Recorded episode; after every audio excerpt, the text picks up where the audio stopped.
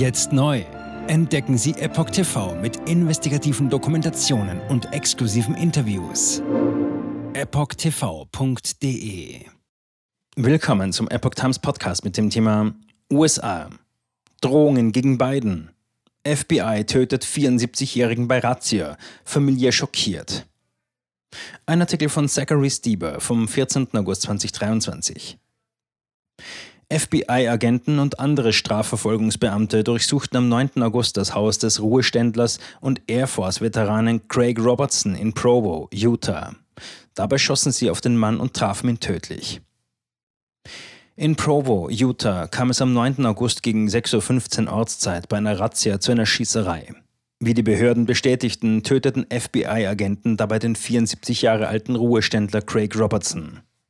Aus Gerichtsdokumenten, die von The Epoch Times eingesehen wurden, geht hervor, dass Robertson vor kurzem angeklagt wurde, Präsident Joe Biden und Beamte der Bundespolizei bedroht zu haben.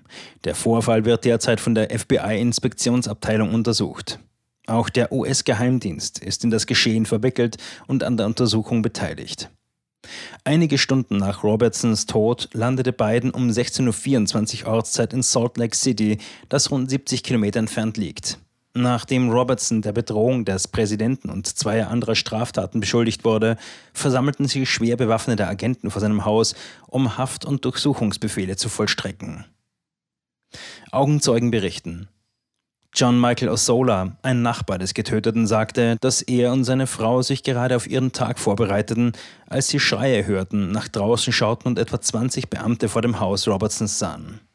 Nach dem Abfeuern von Blendgranaten begannen die Beamten Robertson anzuschreien, so Osola gegenüber The Epoch Times. Sie schrien ihn an und sagten, wir sind das FBI, wir suchen Craig Robertson, öffnen Sie die Tür. Er schrie zurück, ich habe keine Bundesgesetze gebrochen, erzählte Osola. Ihre Sicht auf die Szene war teilweise verdeckt, so dass sie nicht sehen konnten, wann Robertson erschossen wurde. Nachdem er angeschossen worden war, trugen die Beamten Robertson vor sein Haus, sagte Osola. Einige Mediziner sahen ihn ein paar Minuten lang an, aber es war klar, dass er tot war, und dann legten sie einfach ein Laken über ihn. Osola sagte, dass er Robertson nicht kannte, aber dass er ein Mitglied seiner Kirchengruppe war. Es ist einfach schwer vorstellbar, dass jemand so etwas tut, sagte Osola. Robertson hat keine kriminelle Vorgeschichte, außer dass er 1998 eine Anklage wegen ordnungswidrigen Verhaltens nicht bestritten hat. Familie trauert. Robertsons Familie beklagt die Geschehnisse. Wir, die Familie von Craig Delo Robertson, sind schockiert und am Boden zerstört über die sinnlose und tragische Ermordung unseres geliebten Vaters und Bruders und wir trauern inbrünstig um einen guten und anständigen Mann, sagte die Familie in einer Erklärung.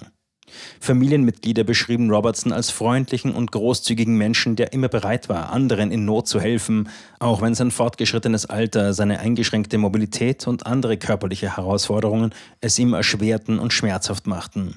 Sie sagten, dass er seine Holzbearbeitungsfähigkeiten oft dazu nutzte, Gegenstände für die Kinder von Freunden und Nachbarn zu basteln, dass er in seiner Kirche aktiv war und dass er Tiere, das Lesen und die Jagd liebte. Craig liebte dieses Land von ganzem Herzen. Er sah es als ein von Gott inspiriertes und von Gott gesegnetes Land der Freiheit. Er war verständlicherweise frustriert und verzweifelt über die gegenwärtige und andauernde Aushöhlung unserer verfassungsmäßig geschützten Freiheiten und der Rechte freier Bürger durch das, was er und viele andere in dieser Nation als eine korrupte und übergriffige Regierung ansahen, sagte die Familie. Als älterer und weitgehend an sein Zuhause gebundener Mann konnte er kaum etwas anderes tun, als von seinem Recht auf freie Meinungsäußerung Gebrauch zu machen und seinen Protest in dem zu äußern, was zum öffentlichen Platz unserer Zeit geworden ist, dem Internet und den sozialen Medien. Obwohl seine Äußerungen bisweilen unbeherrscht waren, hat er nie einen Akt der Gewalt gegen einen anderen Menschen wegen einer politischen oder philosophischen Meinungsverschiedenheit begangen und würden dies auch nie tun. Zitat Ende die Sicht der Nachbarn. Trotz seiner Drohungen auf Facebook konnten sich befragte Nachbarn nur schwer vorstellen, dass Craig ein Attentat auf Präsident Joe Biden verüben wollte. Das Weiße Haus reagierte nicht auf die Bitte um eine Stellungnahme. Es ist unmöglich, dass er von hier nach Salt Lake City fährt, ein Gewehr aufstellt und auf den Präsidenten schießt. Hundertprozentig unmöglich, sagte sein Nachbar Andrew Maunder. Travis Lee Clark, der Robertson seit Jahren aus der gemeinsamen Arbeit in ihrer Kirchengemeinde kannte, beschrieb ihn als gesundheitlich angeschlagen, einen meisterhaften Holzarbeiter und eine etablierte Ikone in ihrer Gemeinde. Robertson stützte sich auf seinen selbstgeschnitzten Gehstock, sagte Clark, der überrascht war, dass er als ernsthafte Bedrohung angesehen wurde. Er war ein Boomer und er war sehr politisch und machte manchmal unflätige Witze, aber nichts, was auf eine Bedrohung hindeutete, sagte Clark. Die Posts auf Facebook. Zu den Facebook-Posts auf einem Konto, das den Behörden zufolge von Robertson betrieben wurde, gehörten zahlreiche Drohungen gegen Präsident Biden und andere US-Beamte wie Generalstaatsanwalt Merrick Garland und den New Yorker Bezirksstaatsanwalt Alvin Bragg. Die Zeit ist reif für ein oder zwei Attentate auf den Präsidenten, schrieb Robertson in einem Beitrag. Tod für Joe Biden, sagte er in einem anderen. In einem dritten Post stellte er sich den Körper von Präsident Biden mit abgetrenntem Kopf vor.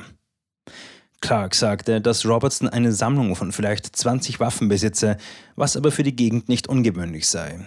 Robertson war ein Unterstützer des ehemaligen Präsidenten Donald Trump, wie aus einigen seiner Beiträge hervorgeht. Er postete Bilder von mehr als einem halben Dutzend verschiedener Waffen, darunter mehrere Gewehre. Paul Searing, ein Geschäftsmann, der in Provo lebte, bevor er in das nahegelegene Orem umzog, sagte, er habe Robertson jahrelang online verfolgt und ihn sogar gewarnt, wenn er der Meinung war, dass Robertson in seinen Beiträgen eine Grenze überschritten habe. Zitat Er glaubte an sein Recht, Waffen zu tragen, er glaubte an sein Recht zu sagen, was er fühlt, aber er wusste, dass der Herr das Töten von unschuldigen Menschen nicht gutheißen würde, sagte Searing. Und weiter, die Dinge liefen aus dem Ruder, weil er einfach sehr frustriert war. Zitat Ende. Jetzt neu. Entdecken Sie Epoch TV mit investigativen Dokumentationen und exklusiven Interviews. Noch heute kostenfrei anmelden und völlig unverbindlich testen. Sehen Sie jetzt gratis den weltweit ersten Dokumentarfilm zur ESG-Bewegung Der Schattenstaat. Wer hat die Kontrolle? Eine originale Epoch Times Produktion. Besuchen Sie uns auf epochtv.de. Politiker machen Gesetze, CEOs machen Gewinne. Doch das ändert sich jetzt alles. Die Zukunft passiert nicht einfach so.